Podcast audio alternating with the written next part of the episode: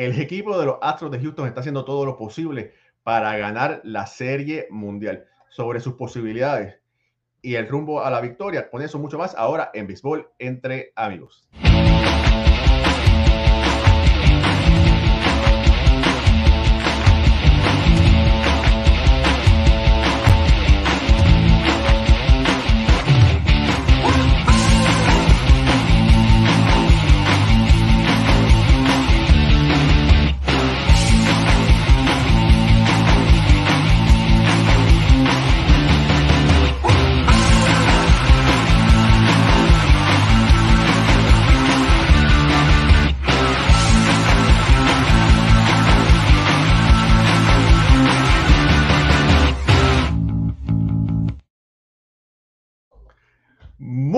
Familia del béisbol, bienvenidos a otro programa más de béisbol entre amigos por aquí, por béisbol ahora. Y sí, programa de costumbre de 9 de la noche jueves. Los Astros de Houston están en búsqueda de su serie mundial, ser campeones nuevamente y sobre eso y otras cositas más vamos a dedicarle al programa.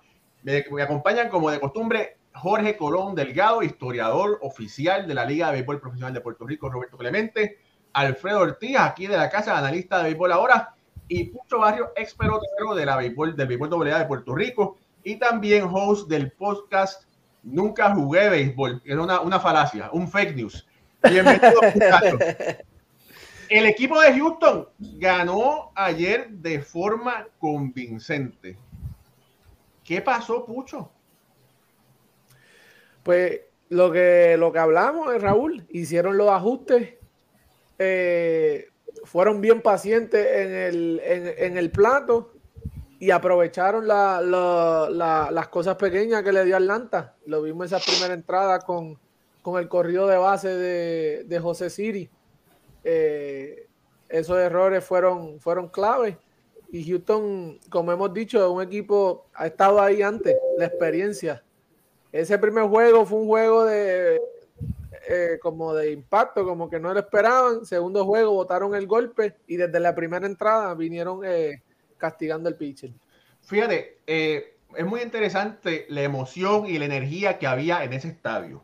Y sí, podemos hablarlo porque todos vimos ese juego, pero qué mejor que poder contar con un gran amigo que estuvo presente en ese partido, que estuvo de esquina a esquina corriendo con las bases llenas sin respirar y imagínate que estaba hasta cubriendo a las monjas y a los sacerdotes que estaban allí en el encuentro. Con nosotros mi gran amigo, hermano, eh, el boss de Con la Base Llena, el señor Alfred Álvarez.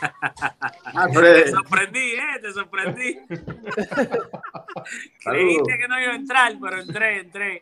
No podía quedar más contigo, con dos ojos y eso. Traté de hacerle aquí lo imposible. Bueno, estoy de babysitter todavía por allá, ¿no? Con el niño que está despierto y tenemos que acostarlo ahorita, pero, pero entré un momentico a saludarlos a todos ustedes, a Alfredo, mi tocayo, a Pucho, a don Jorge y a ti. Oye, tremenda experiencia, la verdad que eso fue increíble. Eh, lo de las monjitas fue increíble. Déjame decirte que las monjitas y los sacerdotes. Bueno, Alfred, espérate, Alfred, espérate. Primero, estuviste, eh, estuviste ahí en los primeros dos juegos. Ajá. Y pusiste un video tú cubriendo unas monjas y unos sacerdotes que estaban allí, un grupo, era una comitiva. Eso, eso te iba a decir, eso te estaba diciendo, que, que fíjate que e, esas monjitas, esos sacerdotes y esos seminaristas les dieron un lugar en el, en el estadio que se llama el área de Coca-Cola. Y, y, es como un, como un área que, que, que, la gente renta ahí para ver el juego, ¿no? entonces, por, para grupos y eso. Y la gente iba de las gradas arriba, la muchacha que trabajaba en el elevador se estaba volviendo loca porque la gente tocaba en el elevador y decía, no, que queremos entrar, que queremos entrar a, a ver a las hermanas, a, los sacerdotes. Y la gente entraba y rezaban con ellos y ellos rezaban con los fans para que ganaran los astros, o sea, se aguantaban de las manos, se bendecían, una cosa increíble, o sea, una, una experiencia fuera de liga, una cosa que yo nunca había pensé que yo iba a ver en un terreno de béisbol. Esas monjitas eh. son famosas, Alfred. sí, ya son famosas. ya ellas se sentían como celebridad. Yo la firmaba y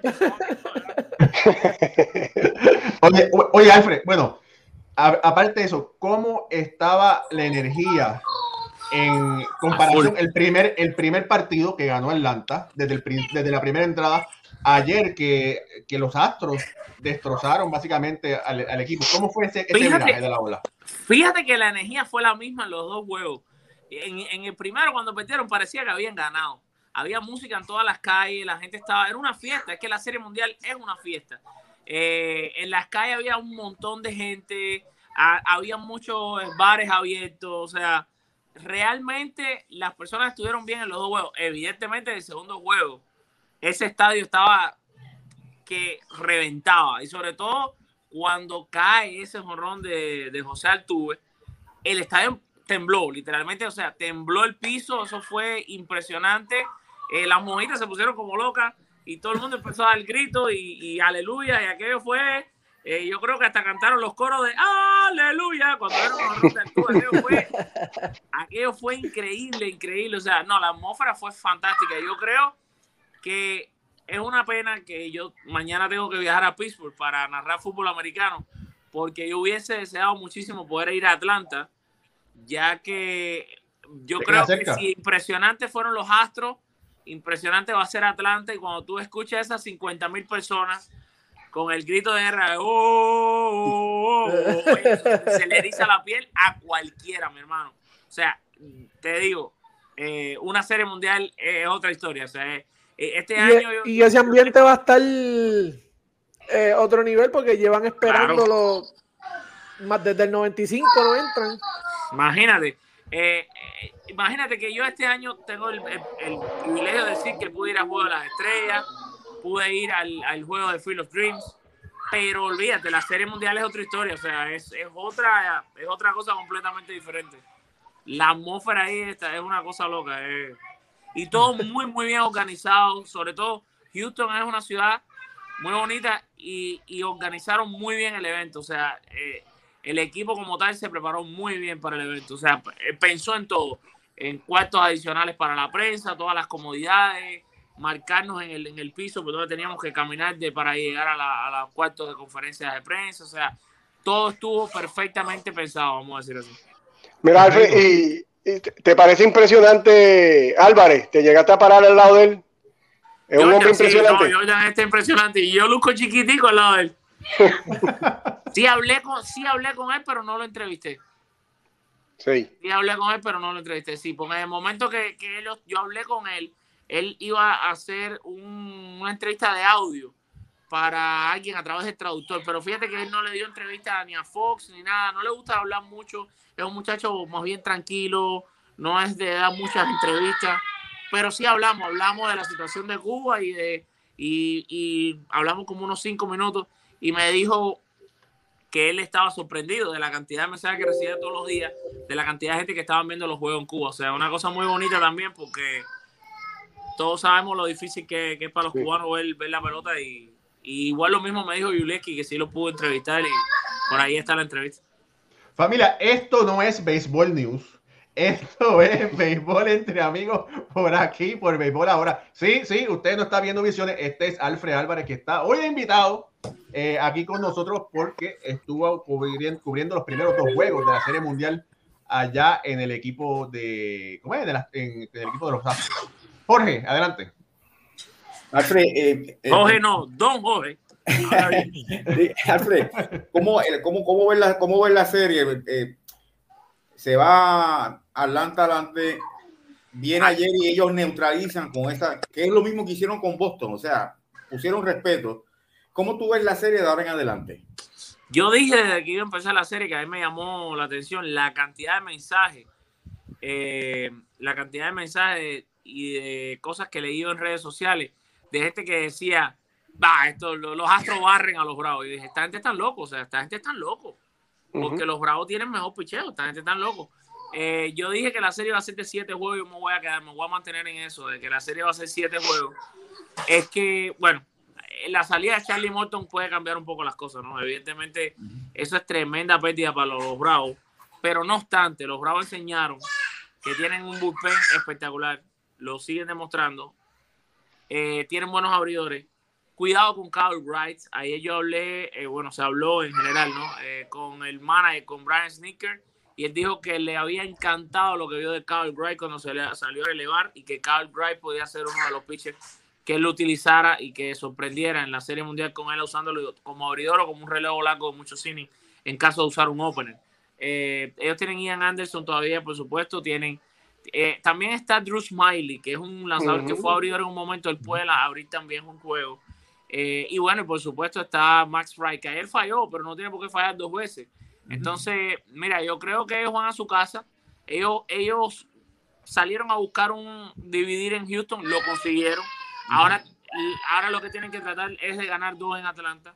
Yo creo que pueden hacerlo, lo pueden conseguir. Y después la serie va a regresar a Houston. Ahora, la salida de Morton puede cambiar un poco las cosas, pero no obstante, yo creo que los Bravos tienen los mismos chances de ganar la Serie Mundial que los Astros. O sea, creo que va a ser muy apretada. Yo incluso dije que ganaban los, los, los Bravos en siete juegos. Puede que la, la, lesión de Morton cambie eso un poco, pero, pero yo me voy a tratar de mantener porque lo que yo siempre pienso es que los Bravos no tienen nada que perder. Este equipo ya ganó la Serie Mundial. Este equipo ganó ya la Serie Mundial. Estar ahí ellos la ganaron. Este equipo primero decían que no iba, no iba a llegar a los playoffs porque los Mets iban a acabar en la división. No me lo recuerden. Después decían, después decían que no le, que cómo le van a ganar a los cerveceros Milwaukee, mejor pichado de la Grandes Ligas. ¡Pum! Le ganaron a los cerveceros Milwaukee fácil, fácil, porque no vamos a decir que fue difícil, fue fácil. Después ganaron con los Dodgers, no, fíjate, aquí, aquí se acaban los bravos porque van con los Dodgers y esto. Y le ganaron fácil a los Dodgers, le fueron ganar en cinco juegos a los Dodgers. Y esos equipos así, los que todo el mundo está eliminando desde el primer día, entonces esos son los equipos que terminan siendo a veces campeones porque no sienten presión. La presión que uno puede sentir, los pitchers, los astros no la tienen los de los bravos.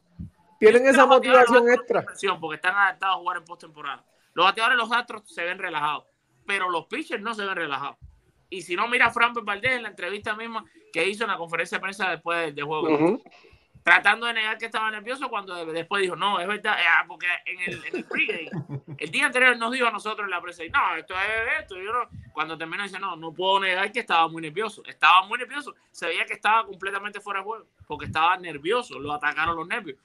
No es fácil, claro, es una serie mundial, que está viendo el mundo entero. Bueno, entonces tú nunca has visto ese line-up, eso era un, un matchup bien difícil para él. Novato en la serie mundial esa es la otra cosa. No, no, te enfrentaste a, a ese line en toda la temporada, no sabes lo que hay.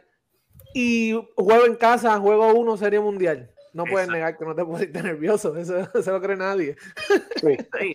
100%. Incluso, incluso cuando yo le entrevisté a Villeski Urrell, le pregunté, oye, ¿todavía tú sigues sintiendo la misma mariposa en el estómago aunque estás aquí? Claro, claro que sí la siento. Claro, claro pues, ¿cómo no la va a sentir un novato? Las cosas buenas de esto es que hay que los pitchers de los de los, bueno, es para los dos equipos más bien, más o menos funciona igual.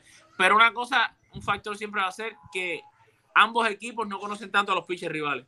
Por ejemplo, los Astros no han visto mucho Max Pride. No se, no se enfrentaron. No. Ian Anderson.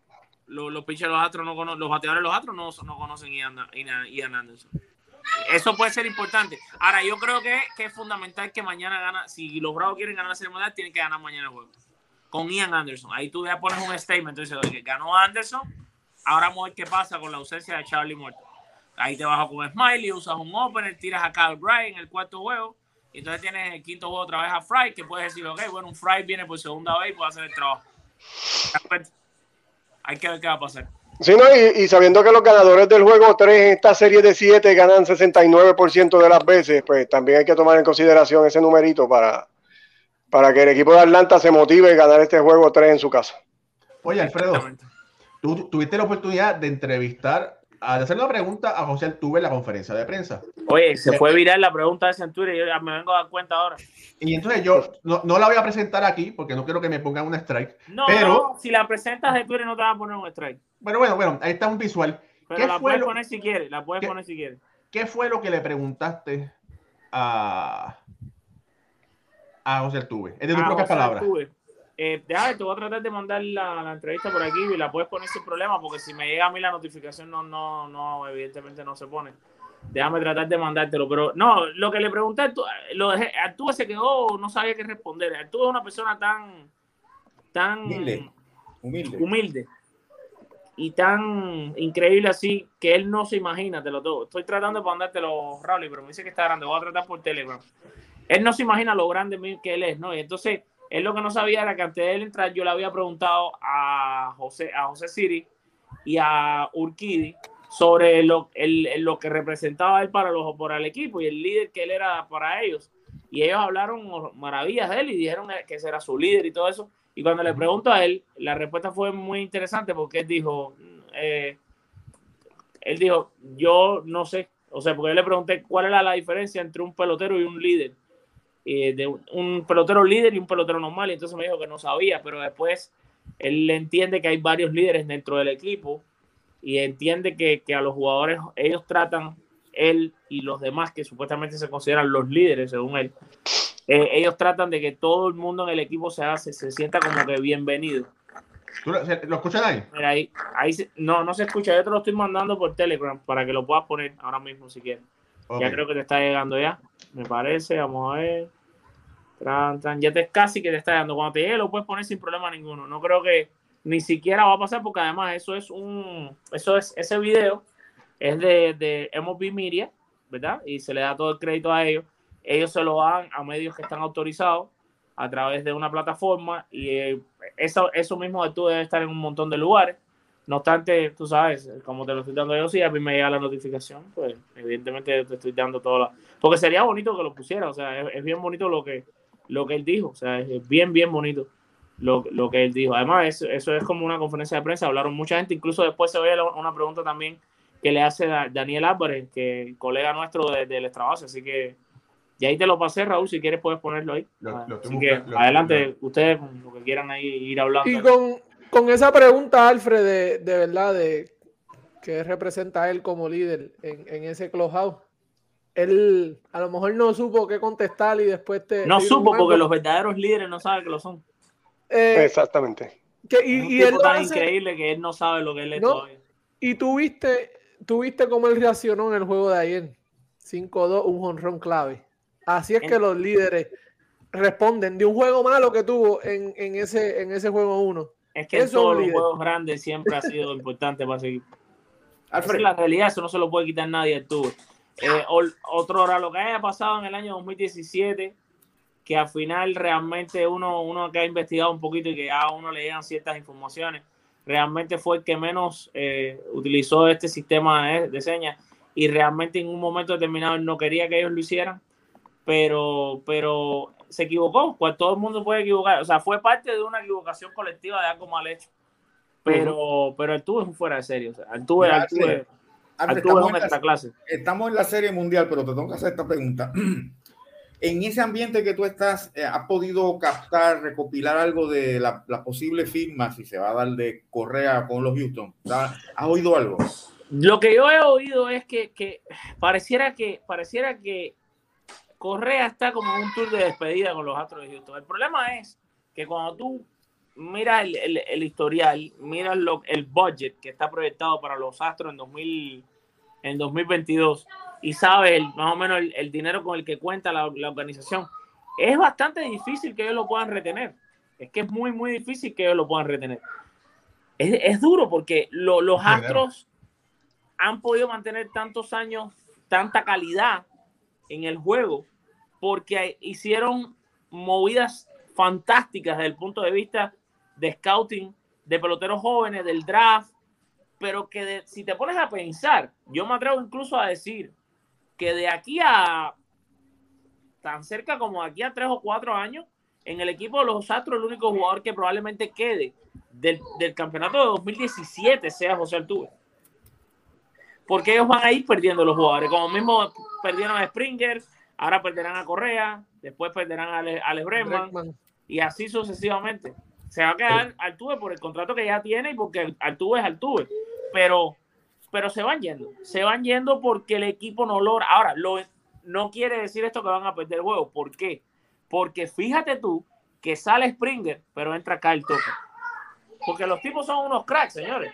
Porque hay que decirlo así, los tipos son unos cracks a la hora de encontrar talento en peloteros. Y, sí, me parece, Alfred, me parece que aunque Altuve pueda seguir siendo la cara de ese equipo, Tucker va a ser el, mejor jugador en algún momento porque lo veo como que es un jugador completo, cinco herramientas y, se ve excelente en el terreno. No, y la confianza es que, mucha. que tiene encima, ¿sabes? La serie mundial y ese tipo de turnos grandes y se está parando ahí. Como que no, como que ha estado ahí anteriormente. Se le ve, ¿sabes? Su body se le ve que, que, él no, tiene, no le tiene miedo al momento. 100%, 100%. No, no, Carlton, eh, y, así es, y ellos tienen otros jugadores en ligas menores que, ya, van, ya están despuntando, porque fíjate que tú, tú buscas en Béisbol América los rankings de ligas menores, todavía los Astros siguen entre los primeros equipos. Fíjate el trabajo que han hecho esa gente. Ganan, ganan, ganan, ganan, ganan, pero siguen teniendo unas granjas increíbles. Oye, Alfred, eh, ¿qué tú opinas del outfield del equipo de Houston en el día de mañana? ¿Entiendes que Dusty Baker se va a ir con los tres zurdos en el outfield y poniendo a Tucker en el central? ¿O tú crees que se va a ir más por defensa? ¿Cómo lo va, cómo lo va a hacer? ¿Qué tú opinas? Eso es tremendo punto porque, porque eso fue lo que yo dije. Eso fue lo que yo dije cuando hablamos la previa de, de la serie. Yo dije, hay una cosa que tenemos que tener clara. Soler para los Bravos es un extra. Es un, ¡ay! ¡Qué felicidad! Tenemos a Soler, ¿verdad? Pero, Álvarez no pero para los Astros cuando viajan a Atlanta es un problema. O sea, hay que entender, la Liga Nacional, cuando le ponen un designado, es un plus. pero la Liga Americana, cuando le quitan un designado, Sí. No. Alfred, Derek. Mira quién está aquí. Derek. Ahora sí. Hola. Papito. Mira. Enseña a Spider-Man. ¡Wow! uno de eso. Ese, fue, ese es el mono. Spider-Man.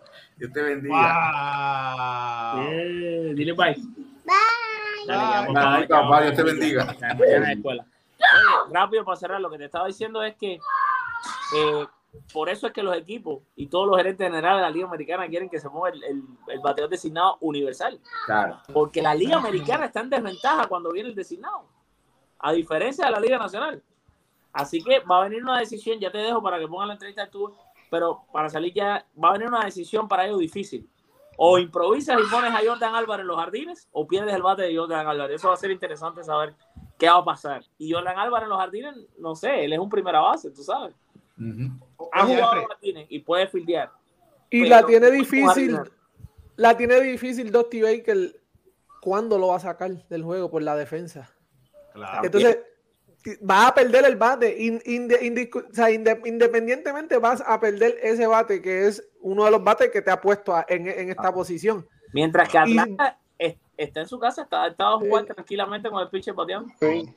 Y sabemos cómo Atlanta puede remontar en cualquier momento. Es un equipo que, remonta en la, como en la primera, como en la, en la, en la novena entrada. Ellos, se, cuando se prenden, no hay quien los apague. Y tú ah, perder ah. a Jordan Álvarez va a ser bien, ¿verdad? Hay que ver cómo, cómo Houston lo maneje. Porque sabemos que tampoco Houston ofensivamente no es que está prendido en esta serie, en lo que va a estar Lo tengo que dejar porque tengo que bañar al niño, mira la hora que es y mañana tiene escuela, pero los quiero mucho a todos y gracias Raúl por haberme invitado. Bien, gracias Alfred. Abrazo y beso para todos ustedes ahí. Bien. Bueno, ese era Alfred Álvarez de Con la Base Llena. Vamos a poner el video de una, de una pregunta que él le hizo ayer a José Altuve en la conferencia de prensa. Vamos a ponerlo por aquí ahora. José, Alfred Álvarez de Con las Bases Llenas. Eh, felicidades por la victoria, por el jorrón. Tus compañeros de equipo, tanto Urquidi, José Siri, ellos te consideran un líder. Yo quisiera saber, en tus propias palabras, ¿qué hace a un pelotero líder dentro de un equipo? No sé. Pero, ¿sabes? Yo creo que siempre lo he dicho. Nosotros tenemos más de un líder en el equipo. Creo que la manera que lo vemos nosotros es que nos gusta darle confianza a los peloteros que vienen subiendo, que se sientan como que han estado en, en el equipo por mucho tiempo. José acaba de llegar al equipo, pero tiene una buena relación con todo el mundo. La manera que, que juega la pelota es increíble. Y José Orquídez también es un, es un, de verdad, un estudiante del béisbol. Le gusta hacer todo lo posible para, para ayudar al equipo y pues para eso nosotros basta Bueno, con esa pregunta, ajá. Mira, no, no habla, pues te voy a decir algo sobre esa declaración de Mira, con, después de esas declaraciones, de la forma que se expresó, con la sinceridad que se le ve hablando, terminó midiendo siete pies de estatura. ¿Y yo qué? Terminó midiendo siete pies de estatura. Ah, sí, sí. Eso, eso, eso es lo que quería hacer el hincapié. Fíjate cómo que él dice, y, hay que ser bien honesto, porque muchas veces a la gente le hacen preguntas y no tienen la contestación y empiezan a hablar buscando para salir del hoyo. Y él dice, él se queda así en blanco y dice, no sé, si eso denota una persona muy segura de sí misma, muy segura, pero muy honesta. Y me gustó ese, ese parpadeo y esa, y esa sinceridad de parte de él, porque si llega a ser otro, empiezan a decir, a hablar cosas, a ver de dónde se agarra para salir de la pregunta. Así que me impresionó eso, no sé. Y eso es algo que le admiro de él en los próximos minutos vamos a tener al doctor de béisbol ahora, Iván Rodríguez, conectándose. Alfredo, ¿tú le, ¿tú le enviaste el link a él? Sí. Sí, ok. En los próximos minutos se debe estar conectando porque el doctor de béisbol ahora, el, el, el doctor Iván Rodríguez, va a estar explicando en detalle la lesión de Charlie Morton. Y eso en ningún sitio lo han dado, solamente va a pasar aquí en béisbol ahora. Programa de lujo. Programa de, de, lujo, así mismo es.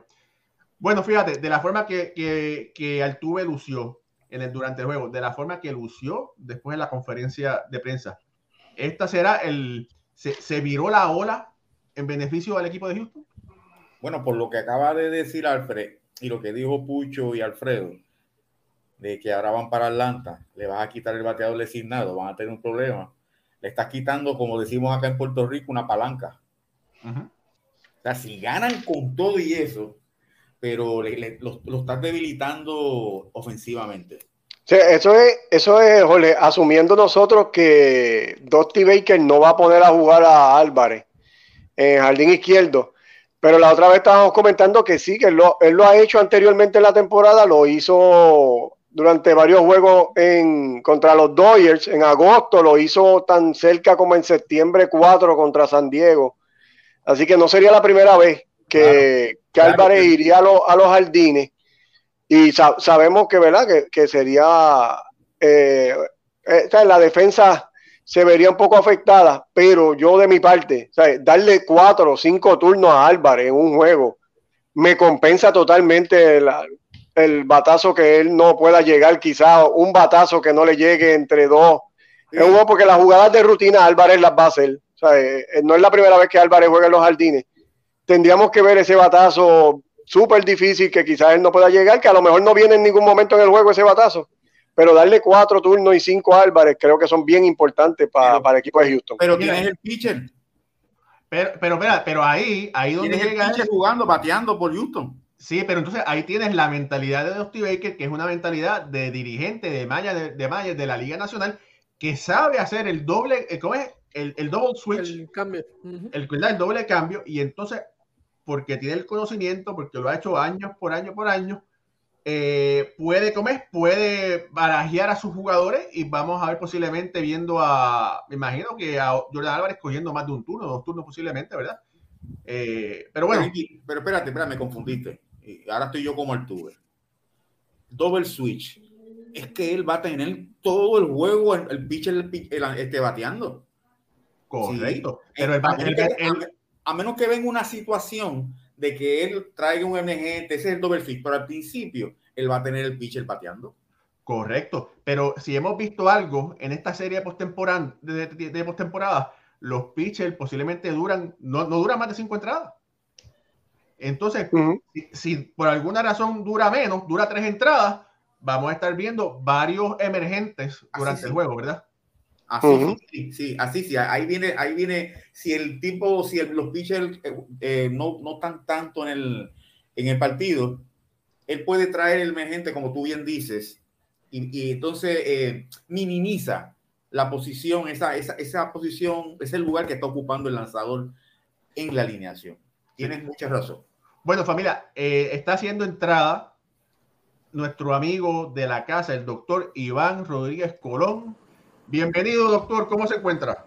Saludos, saludos. Estoy muy bien. Gracias a Raúl, a don Jorge, a Alfredo y a Pucho. Gracias, gracias por tenerme aquí. Oiga, doctor, esa, esa, gorrita le queda bonita.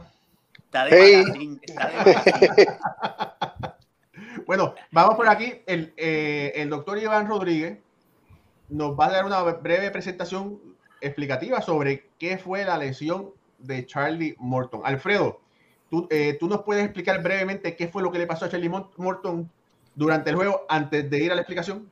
Sí, claro, en la segunda entrada del primer juego, la, eh, eh, lanzándole a Julieski Gurriel, eh, Morton hizo un lanzamiento de 96 millas por hora que fue devuelto hacia él por Gurriel a 104 millas por hora y le conectó en una de sus piernas. Y ahí entonces que sufre la lección, que el doctor va a estar explicándonos eh, qué, fue, ¿verdad? Lo que le pasó a Charlie Morton y que, tu, que lo obligó entonces a salir de ese juego y quizás se pierde la serie completa. Bueno, por aquí estamos. Así es. Pues mira, eh, Raúl y a todos los que están conectados, lo que es interesante de, esta lesión es esos anuncios que, que, han, que han puesto. Charlie Morton recibe pelotazo y regresa pese a tener fractura. Y eso lo han repetido como que muchas veces, como que estuvo, recibió el golpe, lanzó, se fue para el bullpen y regresó. Entonces, ah, lo han querido como magnificar. No le quitamos mérito, pero es importante tener eso de perspectiva porque ahora lo vamos a explicar bien rapidito. Si me puedes poner la otra, para explicar la lesión tenemos que conocer lo que es normal y de dónde es que estamos hablando.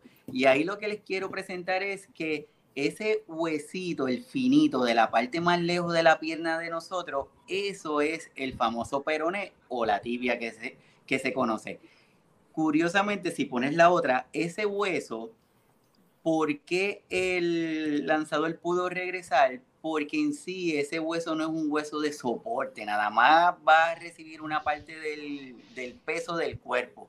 Lo que es importante es el hueso del frente que se llama la tibia. Ese es el que recibe más, más el área de, peso. Cuando viene el lanzamiento, el jugador recibe el golpe, pero es como lateral, en la parte de lateral y, y en la parte de atrás de la pierna.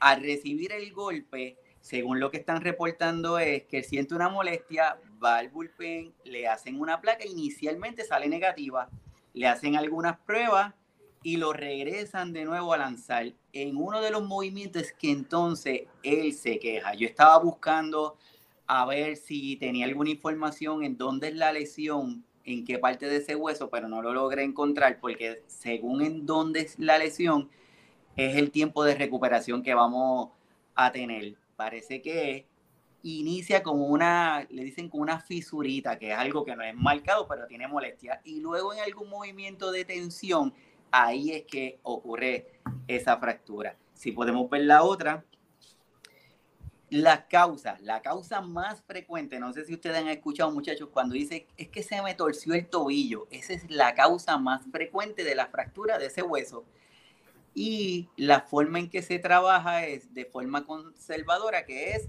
nos las inmovilizan, frío, alguna terapia, dos, cuatro, seis semanitas, entonces estamos bien.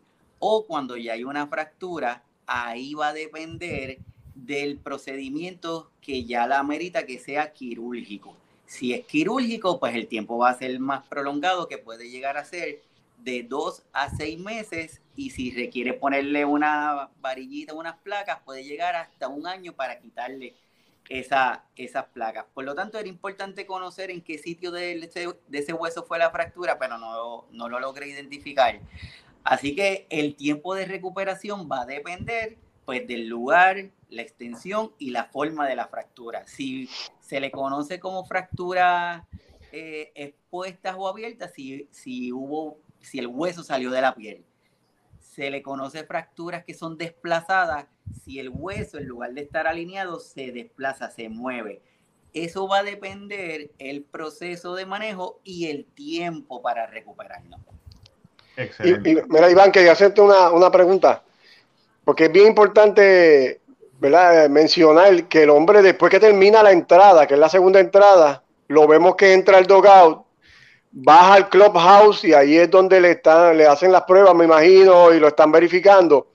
Y él regresa y lanza por un bateador más en la próxima entrada, donde entonces él es que llama al equipo de, coaches para indicarle que no se siente bien y lo demás.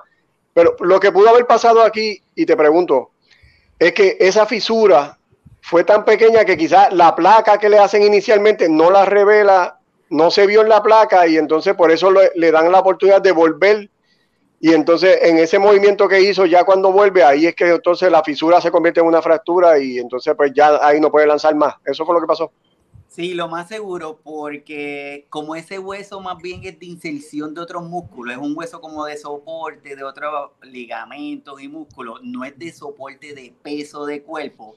Pues lo más seguro es cantacito, le hizo la fisura, le hace la placa, estoy caliente, estoy con la adrenalina de juego, le voy, dale, que, que me siento bien pero al estar haciendo el movimiento que requiere que esos músculos de la pierna se, se tensen, probablemente ahí fue que vino el alón. Y ahí es cuando él lo vemos en una de las imágenes que se como que se inclina y se toca el área de tobillo.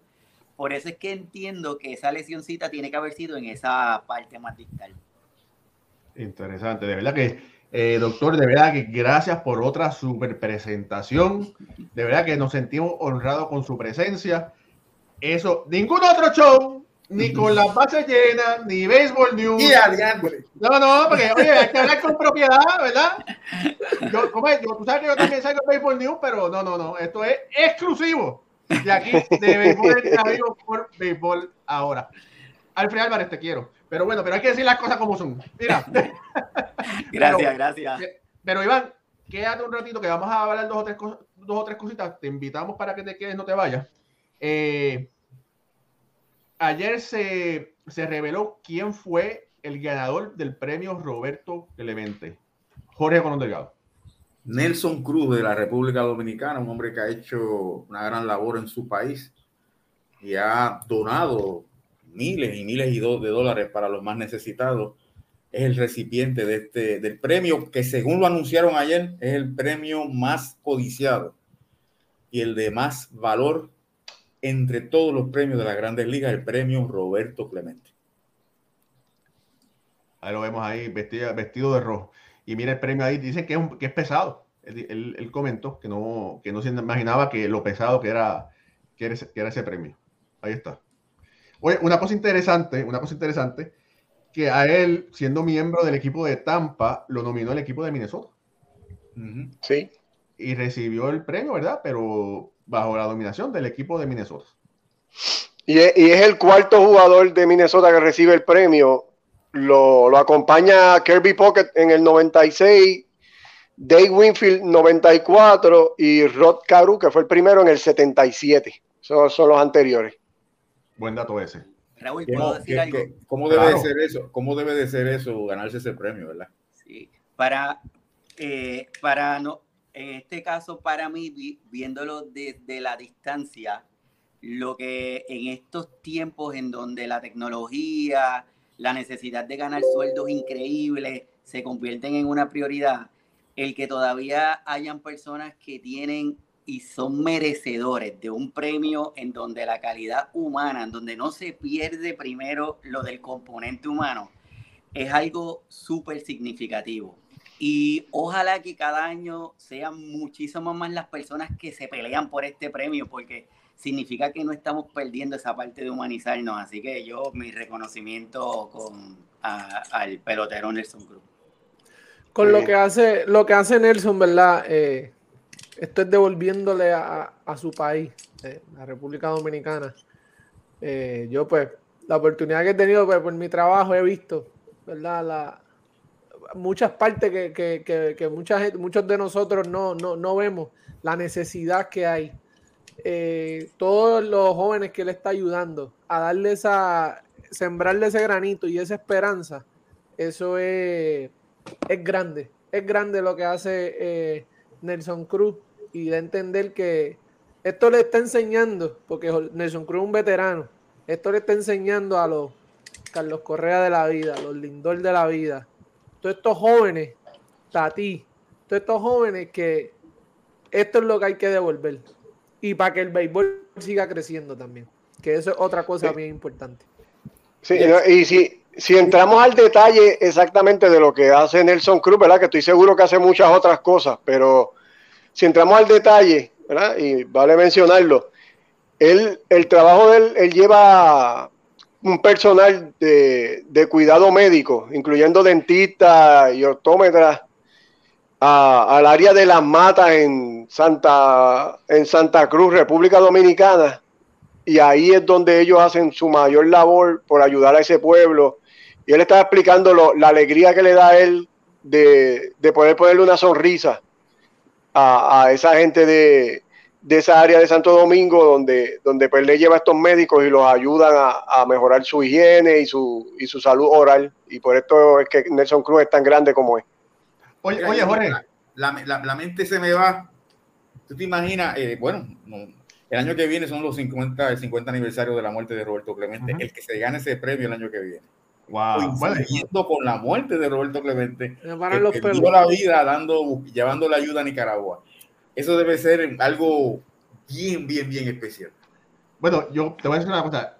Solamente ser nominado, ¿verdad? Porque estás nominado, es una nominación por equipo ser ya nominado debe, debe ser algo in, increíble, impresionante, ¿verdad? Y recibir eso sobre todo el mundo debe ser, tiene que ser un ganador. Pero Jorge, te quería decir, quería compartir contigo algo.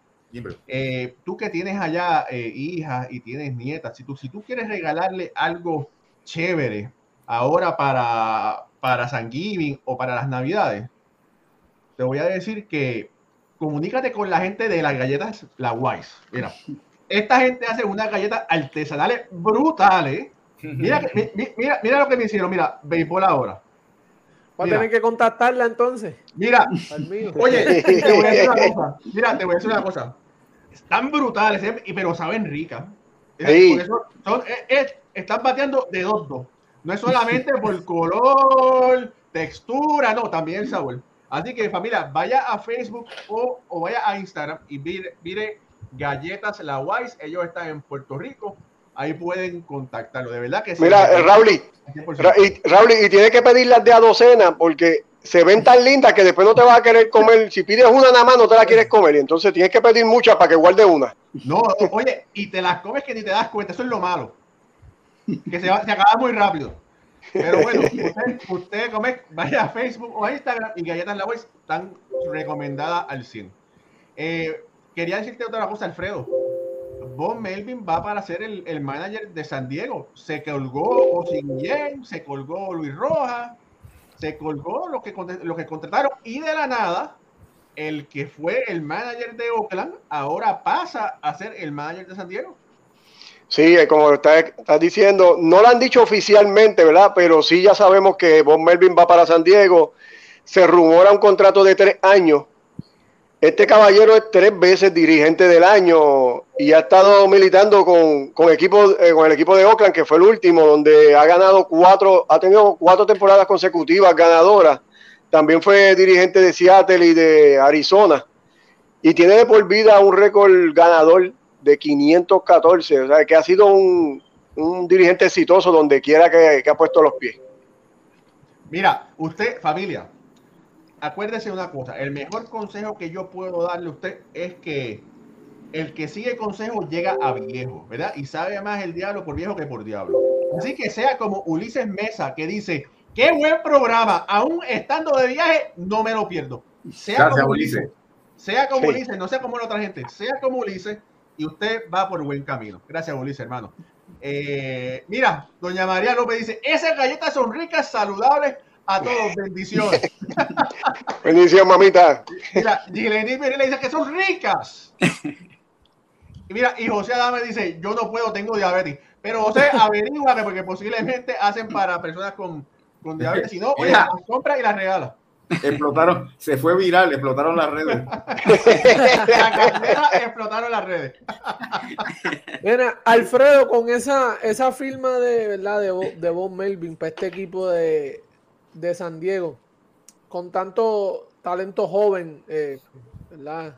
Que todavía tienen que aprender a ganarle. El más experiencia que tienen ganando, los más experiencia que tienen ganando ahí es Eric Hommel y, y Manny Machado. O si bien sabemos su. sabemos su, su, estilo. no digas más nada, su estilo, ¿verdad? sabemos el estilo de ese Luis Roja, eh, ¿verdad? Vimos lo que hizo con los Mets. darle un talento. Esto es más o menos una comparación, igual que Tingler. Eh, Bob Melvin, ¿verdad? Es, tremenda adquisición. El gerente eh, general de, San Diego, ¿verdad? Y la, el front office hace buena firma. So, esperemos que vamos a ver un cambio grande en la, en la cultura del equipo, la mentalidad de, todos esos jugadores jóvenes. Mira, yo te voy a, a, mí... espérate un momento, te voy a decir una cosa. Yo no, no puedo comparar a Tingler con Luis Rojas. Yo cubría a Luis Rojas durante toda la temporada y es un gran dirigente. Lamentablemente no tuvo la suerte, pero en mi opinión, Rojas está por encima de Tingler y se merecía eh, eh, ¿cómo es? Eh, dirigir ese equipo. Pero, pero, tú no puedes comparar la experiencia que tiene Melvin y de verdad que entre uno a otro tienes que irte con la experiencia, ¿verdad? Pero no es que Luis Rojas no sea un mal candidato. Yo entiendo que Luis Rojas debe estar dirigiendo en algún momento. No, Luis Rojas no es, no es, malo. Lo que pasa es que con el equipo los me tremendo en papel, tremendo roster, ¿sabes? Mejor un picheo demasiado, pero no la salud y el ¿sabes? Siempre pasa algo. ¿Sí? Y es como que él no puede, él, él tiene que irse con lo que tiene. Luis Rojas, él hizo maravilla con lo que tiene. De Grun lastimados, Dingal no está. Él hizo Luis, Rojas, no podía coger un bate en las manos para batear. batear tampoco. nadie, nadie esperaba la temporada del Lindor. sí, sí, fueron muchas cosas. Es muy exacto. Raúl, al principio que nosotros comenzamos, vaya la redundancia, trajimos a Javier Vázquez. Javier Vázquez, tú y yo, y le preguntamos a Javier Vázquez, ¿cómo es Osi Guillén? Y Javier nos miró y dijo, Osi Guillén es Osi Guillén. y nos, echamos a reír, tú sabes. Con eso nada más nos contestó. Mira, este Mira, Pucho, nosotros aquí tuvimos el programa a Angelito Moreno, que, nos acompaña y nos ayuda en, el programa, y él es el escritor del equipo de San Diego, y parte de lo que él nos dijo analizando ese equipo era que, le faltaba química a ese equipo entre los jugadores. Así que con más razón, un dirigente veterano que conoce este juego de la A a la Z, que va a poner, va a poner ese, ese dogado en eh, derecho, en respeto, es lo que le hace falta a este equipo de San Diego, porque el, talento ellos lo tienen, sabemos que era un equipo bien talentoso, pero por alguna razón no pudieron poner todo ese talento a funcionar en la temporada y, terminaron entonces con un, récord negativo y, destrozando una segunda mitad horrible. Así que por más razón me gusta esta contratación de Bob Melvin, entiendo que, va a ser excelente para el equipo de San Diego. Oiga, eh, ya casi se está acabando el programa, pero no no podía, comer, no nos podemos ir sin recordar una de las grandes figuras del béisbol puertorriqueño. Y es que un día como hoy eh, es el natalicio de Luis Canena Márquez. Jorge, Luis Canena Márquez en la historia de Puerto Rico y en la historia del béisbol eh, norteamericano. Uno de los mejores peloteros nacidos en Puerto Rico, completo, cinco herramientas. Novato del año, campeón bate, jugador más valioso, líder en dobles, líder en triples, líder en carreras anotadas, líder en bases robadas. Es uno de cinco jugadores en ganar los premios novato del año, jugador más valioso. Es único en conectar 10 triples en dos ocasiones. Fue el primer jugador en nuestra liga en conectar mil imparables. Uno de dos en conectar al menos 20 dobles y robarse 20 bases en una temporada. De por vida está primero en hits, en dobles, en carreras anotadas y total de bases. Está segundo en triples y bases robadas y carreras empujadas y séptimo en honrones.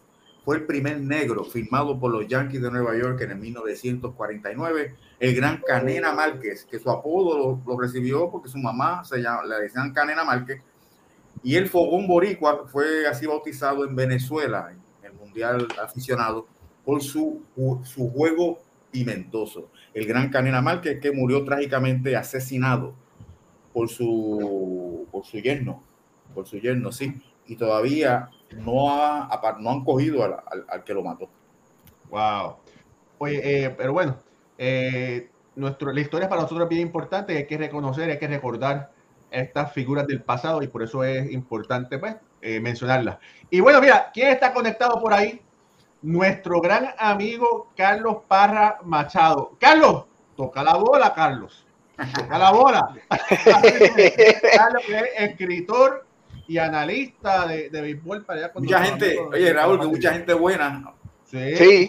Carlos ha estado aquí varias veces, pero que Carlos está muy comprometido, no tiene tiempo. Yo estoy hasta sorprendido de, estar, de que nos está escuchando, pero bueno, sabe que es un programa de calidad y tiene que estar conectado. Eso le queda está de moda, está de, está de, moda, Carlos. No, Carlos está pegado.